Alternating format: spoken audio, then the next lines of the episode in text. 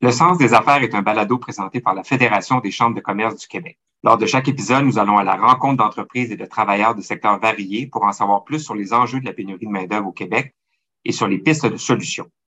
L'objectif du balado est d'offrir un lieu d'échange sur les différentes réalités et les initiatives entreprises par certains acteurs du Québec. Je suis Charles Milliard, président directeur général de la Fédération des chambres de commerce du Québec et je m'entretiendrai aujourd'hui avec Claude Gosselin, président et chef de la direction chez Aluminerie Alouette à Sept-Îles. Alors, suite à l'engouement du précédent épisode sur la réalité régionale concernant la pénurie de main-d'œuvre aux îles de la Madeleine, on refait un autre épisode dans une autre région, dans la belle région de la Côte-Nord. Alors, je suis accompagné ce matin de Claude Gosselin, qui est président et chef de la direction chez Aluminerie Alouette Claude a occupé différents postes de direction chez Aluminerie Alouette aux ressources humaines et aux opérations pendant près de 15 ans. Il est maintenant de retour à la maison comme président et chef de la direction depuis presque deux ans. Alors, je rejoins notre invité en visioconférence. Bonjour Claude. Bonjour Charles. Merci beaucoup d'être avec nous, Claude. Ça me fait plaisir. D'entrée de jeu, si tu veux bien, peut-être nous dresser un portrait global de la situation d'affaires à cette île. Alors, quels sont les enjeux en ce moment et comment se porte le marché à cette île? Cette île est une ville euh, industrielle. Il y a deux industries principalement. C'est l'industrie du fer et Alouette, l'aluminium. L'industrie du fer va bien, les mines vont bien, les expéditions vont bien. Donc, euh, il y a beaucoup de travail de ce côté-là, il y a beaucoup de projets de ce côté-là. Et l'aluminium va bien et l'industrie va bien. Donc, euh, il y a beaucoup de travail du côté de l'aluminium également. La région de cette île est sous tension. La région de cette île est, sous tension concernant la main-d'œuvre principalement pas juste la main-d'œuvre directement dans nos entreprises, mais l'ensemble du bassin de main-d'œuvre, si on regarde les sous-traitants, si on regarde les fournisseurs, si on regarde les services qu'on a besoin aussi, qui doivent être fournis un peu par la communauté à travers l'ensemble des organismes, les PME autour dans la région. On est dans une situation euh, de croissance la communauté fait ce qu'elle peut pour soutenir la croissance en place, mais la région euh, est sous pression par rapport à ça parce qu'on a de la difficulté à avoir euh, tous les gens que ça nous prend pour être en mesure de faire avancer nos projets euh, efficacement et, et adéquatement. Et on sait que les fenêtres d'investissement varient. Lorsqu'on tombe dans une fenêtre d'investissement, c'est intéressant de pouvoir en bénéficier, en profiter, rajeunir l'usine, faire les investissements pour placer l'usine dans une meilleure période pour sa pérennité, etc., etc. Donc, c'est intéressant de bénéficier des bonnes périodes pour ça. Mais euh, actuellement, c'est un peu, euh, c'est challengeant. Je vais dire ça comme ça. C'est challengeant. On va revenir évidemment à la question de la pénurie de main-d'œuvre, mais comment est le moral des troupes en général? Le moral des troupes est positif. On a beaucoup de tourisme. On a plus de tourisme qu'on avait avant la pandémie. Euh, les gens ont commencé à découvrir le Québec un peu plus à cause de la pandémie, à cause des plus de difficultés de sortir de l'extérieur du pays, etc. Fait que euh, sur la côte nord, ça a. Le tourisme est plus élevé, donc on a plus de visites. On a plus de visites de nos familles en général. Là, les gens qui vivent ici, euh, les familles viennent plus nous voir, viennent voir la région, euh, profiter de ses attraits. C'est une très belle région fait en sorte que, de façon générale, le moral des gens en général est très, très, très bien, là, sa côte nord. Donc, évidemment, je l'ai mentionné en introduction, tu habites, tu travailles dans la région, mais tu as travaillé aussi dans d'autres régions. Comment on peut comparer la situation de la pénurie de main-d'œuvre dans le coin de cette île par rapport aux autres régions, selon toi? On est plus loin. Quand j'étais en Mauricie, euh, les gens de la Mauricie disaient qu'ils étaient un peu en région. Tu sais. Puis euh, la Beauce est en région, puis le Bas-Saint-Laurent est en région. Tu sens que tu es en région quand tu es à cette île, quand tu es en Abitibi, quand tu es en Gaspésie. Tu sens un peu moins quand tu es à deux heures de route, une heure de route des grands centres. L'axe Québec-Montréal, euh, lorsque tu es à, l'intérieur de deux heures, deux heures et demie de cet axe-là, tu es beaucoup moins en région que quand tu es à huit heures de Québec et à 10, 11 heures de Montréal puis que tu peux pas sortir de la région, à peu près pas, à moins de faire un grand détour. Sinon, ça te prend un bateau sortir de la région. C'est ça, la Côte-Nord. C'est une grande, grande, grande région avec une faible densité. Il y a trois pôles. Il y a le pôle Bécomo, Forestville, la Haute-Côte-Nord. Il y a nous qui sommes considérés en Haute-Côte-Nord encore, là, ou, euh, en Moyenne-Côte-Nord, mais il y a le pôle Sept-Îles-Port-Cartier. Et il y a Havre-Saint-Pierre qui est un peu à l'entrée de la Basse-Côte-Nord. Donc, il y a trois pôles qui couvrent probablement 90% de la population, puis il n'y a pas un territoire aussi grand que ça au Québec en termes de, de pôle. Ça, c'est la partie littorale. Et tu as la partie nordique, Fermont, la Valor-Cité, euh, Wabush qui est un autre pôle. Donc, euh, les gens sont très répandus sur le territoire et très isolés. Donc, ça amène des particularités puis des défis qui sont différents et qui demandent quand même beaucoup de, créativité euh, pour attirer des gens. C'est intéressant que tu mentionnes les trois pôles parce qu'effectivement, pour les gens qui sont jamais allés, on voit la côte nord des fois comme un tout en soi, alors que euh, les réalités entre les différents pôles sont extrêmement différentes, hein, si je ne me trompe pas. Oui, ben la distance entre ben, Bécomo, cette île, c'est Montréal-Québec. Puis cette île, euh, Saint-Pierre, c'est Montréal-Québec aussi, en termes de distance. Puis entre les deux, il n'y a pas beaucoup de choses. Donc, les gens, ils sont concentrés dans ces pôles-là, puis l'activité est concentrée dans ces pôles-là, puis les réalités sont fort différentes. La structure des régions est différente aussi. Euh, l'accès aux services, euh, malgré que ça s'est beaucoup amélioré, puis qu'il y a beaucoup de travail qui se font, il, reste qu'il y a des différences aussi, ce qui fait en sorte que la capacité de développer, ça va avec la capacité du réseau de PME. Juste, juste faire des rues et faire des maisons, puis faire des blocs appartements pour être capable d'avoir plus de monde, c'est un défi parce qu'aujourd'hui, les PME ont de la misère à fournir, ont de la misère à suivre les besoins qu'on a. Revenons à la question euh, de main-d'œuvre. Évidemment, euh, ça ne date pas d'hier, les enjeux d'attraction de talent dans plusieurs secteurs d'activité, mais en quoi la pandémie, spécifiquement dans ton secteur d'activité, dans ta région, a changé la donne ou a empiré la situation au niveau de la pénurie de main-d'œuvre? Ben, ce qui change la situation, en tout cas, personnellement, moi, ce que j'ai, mon observation, c'est que aujourd'hui, les gens en ville ont du travail, beaucoup plus de travail. Euh, les gens en ville n'ont pas besoin d'aller en région pour trouver du bon travail. Ce qui fait que la capacité d'attirer des gens en région est plus difficile. C'est les gens qui voulaient se trouver des bonnes jobs à bon salaire, dans la région, puis tu, tu pouvais avoir accès à des bonnes jobs avec des bons salaires. Mais aujourd'hui, en ville, il y en a. Il y en a beaucoup plus. Donc, euh, les gens intéressés à venir en région sont plus attirés sont plus attirés parce que euh, ils ont des bons emplois, puis ils ont des bonnes conditions, puis ils ont du bon travail en ville. Donc, euh, pourquoi je quitterais la région avec toute ma famille autour de moi ou quoi que ce soit pour aller en région quand j'ai un bon travail? La raison d'aller en, région, la plupart du temps pour les gens, c'est d'aller en région parce que on trouve un meilleur emploi, un meilleur niveau de vie, une meilleure qualité de vie, une meilleure rémunération, puis on est mobile. Je vais dire ça comme ça. On est prêt à aller en région pour améliorer sa qualité de vie et améliorer ses conditions euh, de vie. Mais aujourd'hui, c'est moins évident parce qu'il y a des bons emplois en ville. Ça, c'est un élément que je pense que, qui est présent.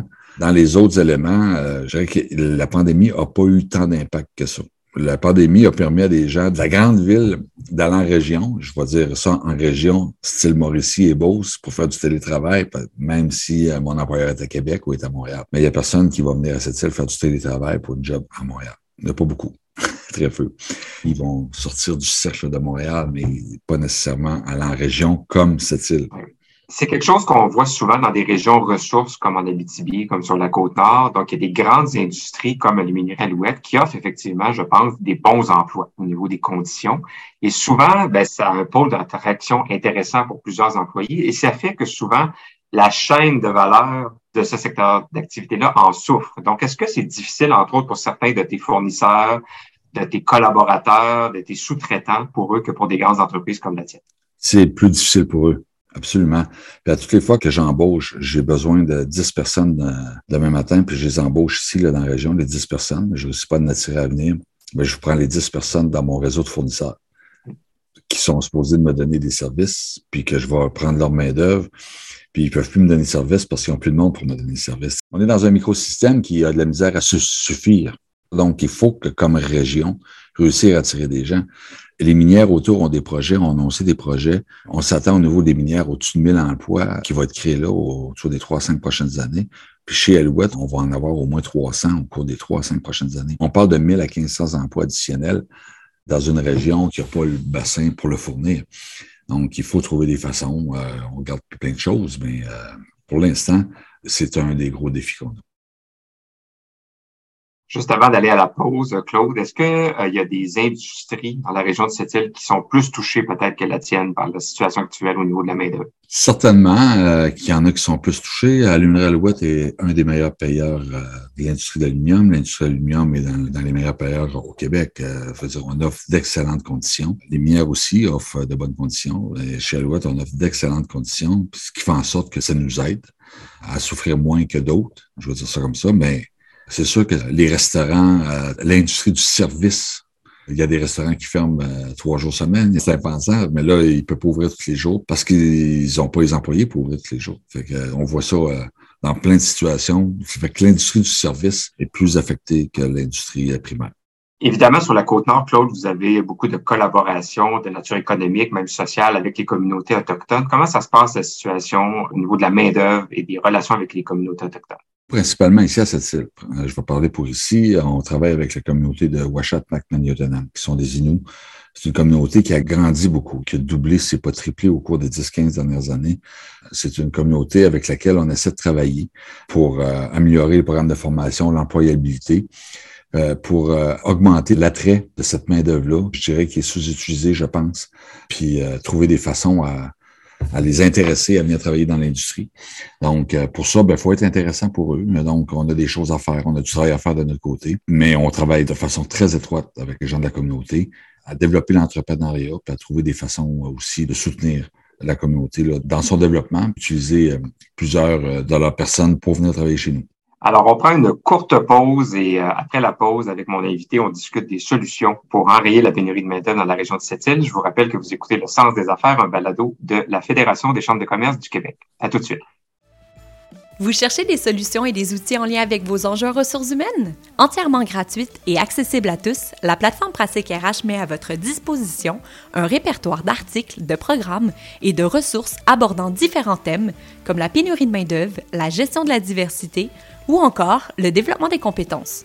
Nous vous donnons rendez-vous dès maintenant sur pratiquerh.com, pratique avec un S, RH.com.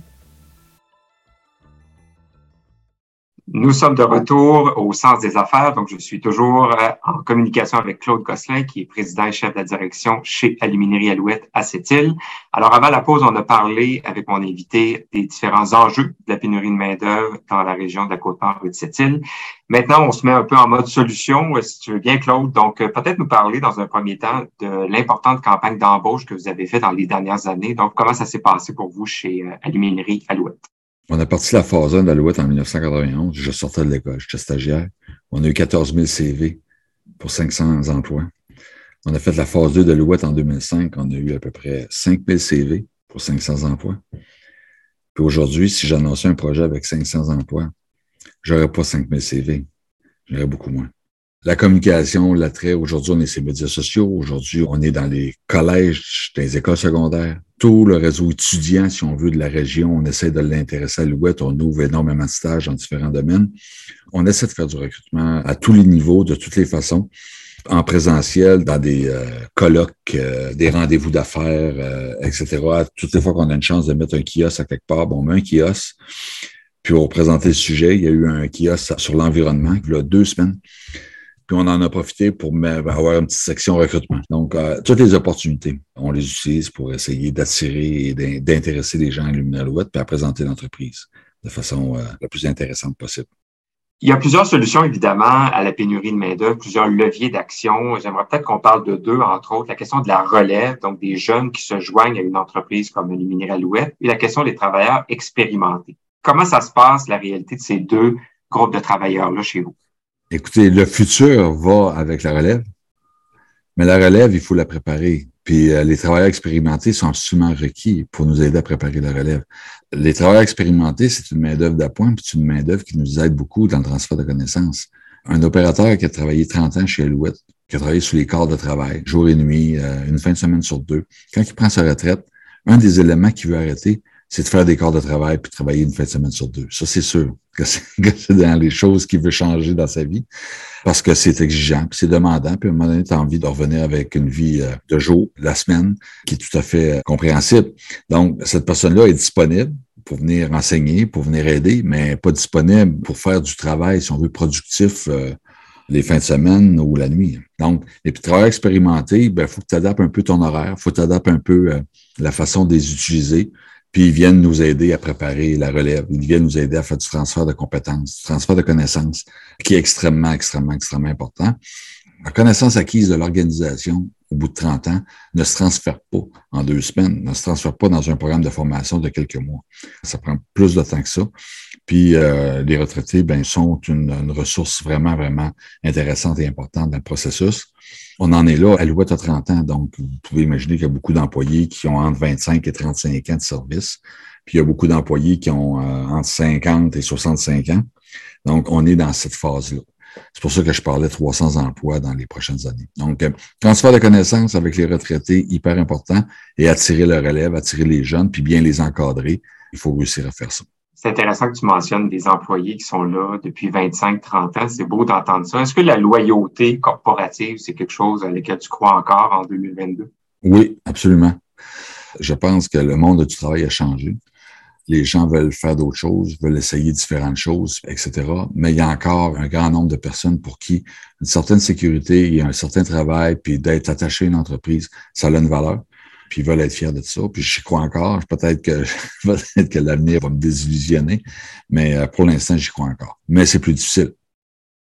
Régler ou enrayer les enjeux de pénurie de main-d'œuvre, évidemment, c'est un travail qui se fait avec plusieurs gens dans l'écosystème économique. Évidemment, les municipalités, euh, les MRC, les maisons d'enseignement aussi.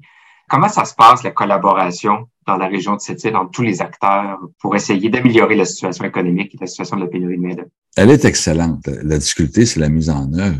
L'alignement des solutions n'est pas si difficile que ça à obtenir, mais c'est plus la mise en œuvre de tout ça. Parce que, excusez l'anglicisme, tout le monde est stretché sur ses ressources. Tout le monde est étiré. Tout le monde a beaucoup de choses à faire. Pas trop de ressources pour en faire. Donc, euh, la mise en œuvre de tout ce qu'il faudrait mettre en œuvre est, difficile. Actuellement, euh, euh, j'embauche quelqu'un, je dis viens cette île, il arrive avec avec sa conjointe, deux enfants, ça va être un défi d'y trouver un logement puis de le loger. Fait que là, on commence mal. Après ça, s'il y a besoin d'une place en garderie, ça va être un autre défi. Mais je suis convaincu que à travers la communauté, les gens vont se mobiliser, puis vont trouver des solutions, puis vont aider, et les différents organismes, tout ça vont aider à ce que quelqu'un vienne s'établir. Parce qu'une des choses qui n'est pas bien reçue en région, c'est le fly-in, fly-out. Donc, euh, les gens apprécient quand les gens viennent puis s'établissent. Ça, c'est structurant.